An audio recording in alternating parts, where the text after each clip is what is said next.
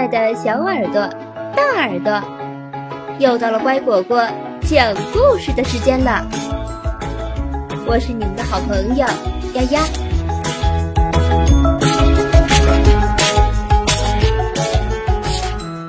我们的民族——土家族，晒龙袍的六月六。每年农历六月六，对于土家族人来说是晒太阳的节日。大家把衣服、被子、书等一件一件的拿出来晒，称为晒龙袍。说起这个节日，得先给大家说个古代的人。这个人的名字叫秦后。秦后是一位英雄。都说十月怀胎，秦后的母亲怀她却整整怀了三年。她出生的那一天，天上落下了一个红色的球，钻进屋顶，化成闪闪金光。秦后的父亲正要替她洗澡，她却突然长大了许多。摇摇摆摆地跑到屋外，跳进水塘里玩水洗澡。这一洗出现了奇迹，他的身上竟然出现了三条金龙。秦后的父亲见了非常害怕，对秦后的母亲和姐姐说：“这孩子不同寻常啊！”你们千万千万要保守这个秘密，否则一定会招来灾祸的。在古代，只有皇帝才能拥有龙，身穿绣着龙的衣服。一个平常百姓家的孩子居然身上有龙，这是万万不可以的。可是。天下没有不透风的墙，这事儿还是传了出去。一传十，十传百，终于有人向皇帝报告了这事情。皇帝暗暗的想：身上有龙，长大了会不会抢夺我的皇位？皇帝又担心又生气，马上下令抓秦后。秦后的父母最害怕的事情还是发生了。他们看见很多很多的官兵来抓秦后，就把儿子藏在了后山的石洞里。官兵在屋子里搜查，把秦后的父母抓了起来。逼他们说出秦后的藏身之地。秦后的父母怎么也不肯，被官兵杀死，丢进水塘里。忽然，轰隆一声，水塘里冒出一个高高的土堆，秦后的父母就埋在里面。官兵见了，非常害怕，边逃边喊。啊不，呃，不是我们要杀你们，是皇帝下的命令。秦后在石洞里藏了几天，不知道外面发生了什么。她很惦记父母和姐姐，就把身上的围兜兜一抖，变出一条瀑布。他往瀑布里一跳，顺着瀑布下山。当他走出瀑布时，已经变成了一个威武高大的青年小伙儿。他急急忙忙跑回家，却只看见姐姐正在土堆旁边哭着。一问，知道爹娘被害了。他发誓说：“爹娘，我一定找到狗皇帝，为你们报仇。”从此，他乔装改扮。种地练武。有一天，秦后在犁地，姐姐急急跑来说：“不好了，官兵要来了！这回他们是来抢猎物的。”官兵要把土家人打到的猎物献给皇帝，不但不给钱，还要土家人给他们好吃好喝。秦后气愤地说：“真是一群强盗，我去对付他们。”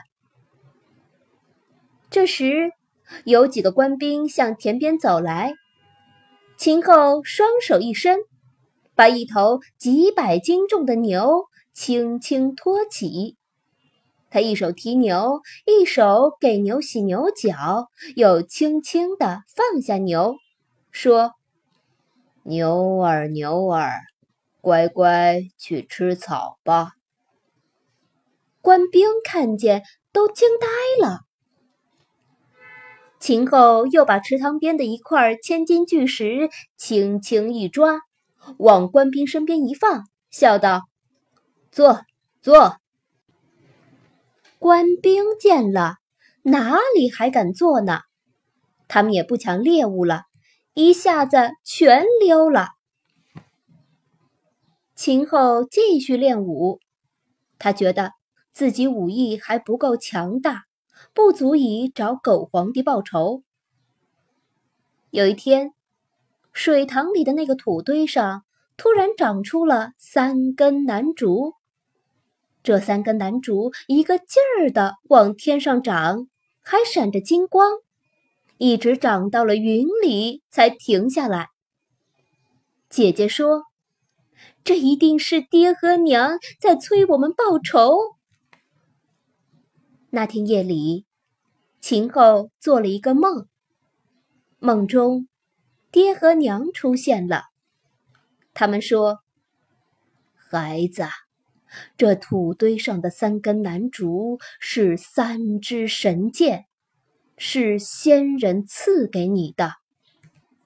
不远处有一座山，山上有一个天坑，天坑洞底下埋着一把宝弓，是我们土家神射手梅山留下的。你取出来，再苦练三年零六个月。等到鸡飞上树，狗跳上屋顶的时候，你就朝京城方向连射三箭。秦后从梦中醒来，就去看南竹，但无论用什么刀都砍不动。秦后大喊：“我是秦后，我是来领剑的！”喊完，他用力一拔。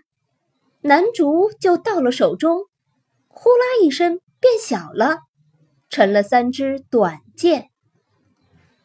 秦后又找到天坑，打着火把，攀着绳索，费了九牛二虎之力，找出那把宝弓。他拿着弓和短剑，天天苦练，一月又一月，一年又一年。武艺越练越精，臂力越练越大。有一天，秦后射杨柳叶子，连射三箭，箭箭射中。他的姐姐看见了，说：“弟弟，你的武艺这么好了，快向京城开弓射箭，早为爹娘报仇。”秦后也想早日为爹娘报仇。但他想了想，说：“嗯，还差一个月，又没见到鸡飞上树，狗上屋，再等等吧。”他又加紧练了二十多天，终于只差最后三天了。可是他的姐姐等不及了，他认为三天不算什么，就捉了一只狗拴在屋顶上。又用竹梢子把鸡赶着飞上了树，接着他大喊：“弟弟，鸡飞上树，狗跳上屋了，快射吧！”秦后顾不上多想，忙张开弓箭向京城射去。这时候，皇帝正坐在龙椅上接受百官的朝拜，只听见。嗖一声，飞来一支箭，射在了皇帝的龙椅把手上。嗖，又飞来一支箭，射在了皇帝的皇冠上。嗖，第三支箭又飞来了。皇帝用手抱头，箭射在了龙袍的袖口上。皇帝吓得大叫：“抓刺客！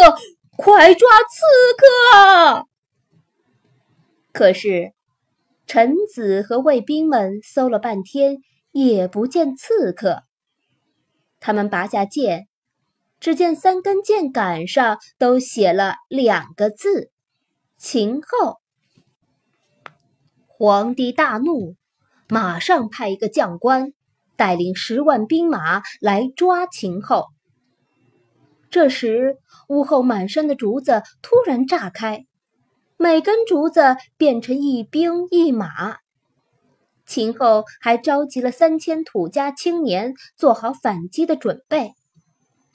可是，因为差了三天，族人们只能左腿上马，他们的右腿差那么一点儿没有变成。跨不上马蹬，看着威风却不能打仗。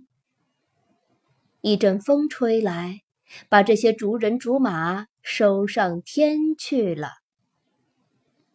三千对十万，确实太少了。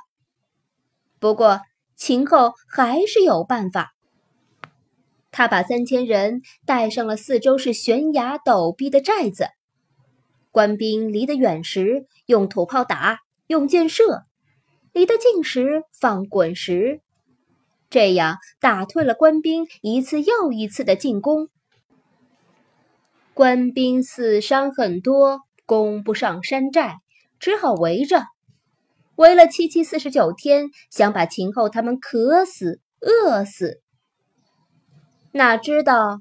山寨上有田有地有溪水，秦后用草包了一条鲤鱼，从悬崖上丢下去，好让官兵知道山上有水有吃的，渴不死也饿不死。官兵见状，只好退兵走了。可皇帝不肯罢休，他派了一个狡猾的官。来攻打山寨。这个官儿抓来土家族的老老小小，拿他们做挡箭牌，还威胁道：“秦后，快下山来，不然就杀你们村子里的人。”秦后在山上见了，心想：“我不出去，全土家族都要遭殃。”于是。他冲官兵大喊：“不许杀我土家族的人！我来了！”说着，他一个人走下山。官兵把秦后推入木笼，送到京城。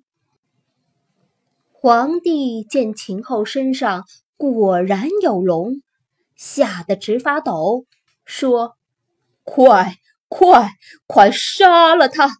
剥了他的皮，去掉皮上的龙。刀砍在秦后身上，秦后死了。他身上的三条金龙瞬间化作三道金光，顿时太阳和月亮都不见了，天地一片漆黑，连续三天三夜都是这样。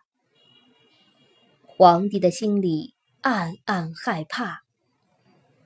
看来天下一片漆黑，是因为我杀了秦后，上天发怒了。怎么办？他扑通跪在地上，向天许愿，让出自己的皇位给秦后坐三天。皇帝还用龙袍包着死去的秦后，送他回了土家。这时云开雾散，阳光才重新出现。土家人很敬重秦后，留下那件沾过秦后血迹的龙袍。每年六月六就要拿出来洗一洗、晒一晒，这样一代又一代传下来，六月六就成了晒龙袍日。没有龙袍晒的土家人也会晒晒衣服。用来寄托对秦后的敬佩和思念。